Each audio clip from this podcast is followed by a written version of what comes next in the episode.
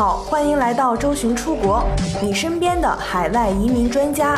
未来海外生活的规划师。移民的道路有困惑有困难，我们一直一路同行，一路相伴。更多移民、教育、海外生活、资产配置的相关资讯，请关注周巡出国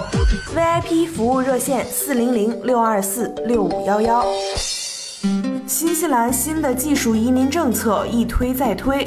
原本定于八月十四号全面实行的新政策，终于确定在八月二十八号开始实行新政。同时，原定技术工签工资门槛从四万八千八百五十九纽币降低至四万一千五百三十八纽币。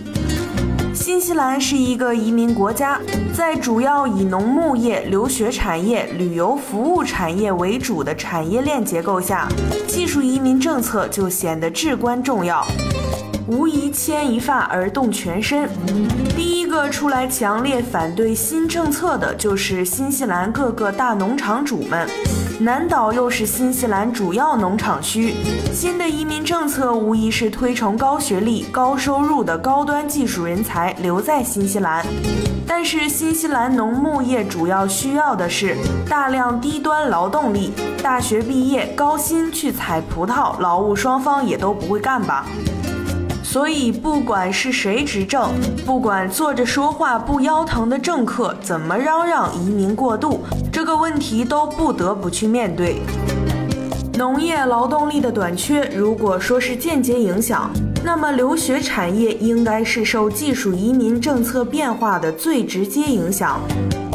留学同时影响了新西兰以技术移民为主的新西兰国家未来的人口结构。其实新政策政府想的是好的，表面上看来是优化了留学产业，同时也优化了新西兰未来的人口结构。高学历、高收入，让留学生多读书，然后成为精英，留在新西兰。但是精英们也都不是傻子。产业结构使新西兰根本没有那么多高新技术职业，就连新西兰本地八所国立大学培养出来的高端人才，很多也是跑去了澳洲或者欧美，他们都在本地找不到高薪工作。旅游产业一直是新西兰的主要产业，去年甚至超过了畜牧业，成为新西兰排名第一的支柱产业。旅游衍生出来一系列相关产业，强力的拉动了好山好水的新西兰经济发展。皇后镇三万人口的城市，几乎全部做的是旅游或者旅游相关的服务行业。这次宣布新政的同时，新闻中最重要的变化，依旧是将收入定义技能概念引入技术性工签评定标准。并确定划分为高中低三等，但收入水平标准有所调整。中级技能的工资门槛从之前提议的年薪四万八千八百五十九纽币降低到了四万一千五百三十八纽币。看完新的工资门槛后，工签政策适当放松了。不过要注意，新政实施后，低技能工签的持有者最多只能获得三年工签，同时不能担保子女和配偶，并且在三年工签到期后将必须离开新西兰至少一年。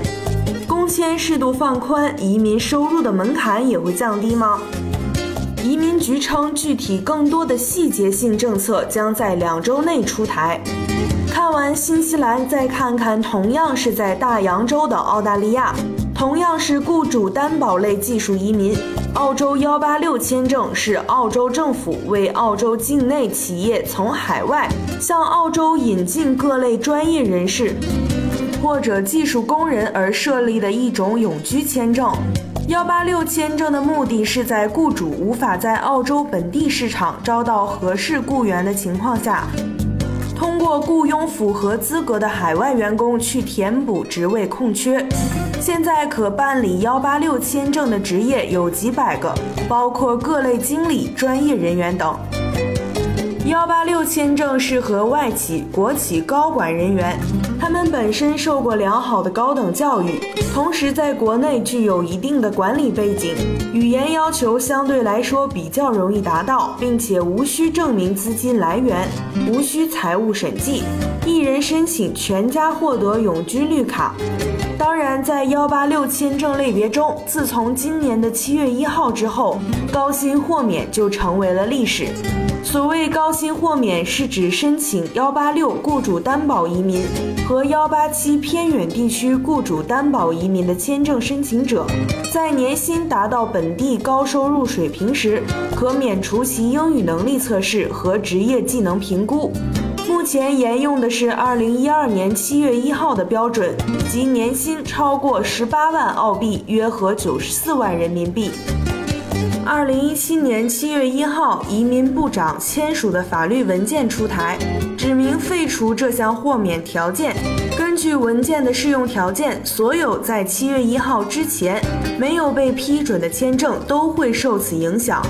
不过，在七月十一号，移民局通过媒体宣布，幺八六高薪豁免被取消，只会影响七月一号之后递交的案例。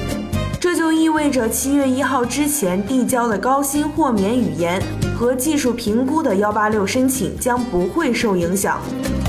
政策说变就变，最好的应对措施就是提前规划，尽早办理。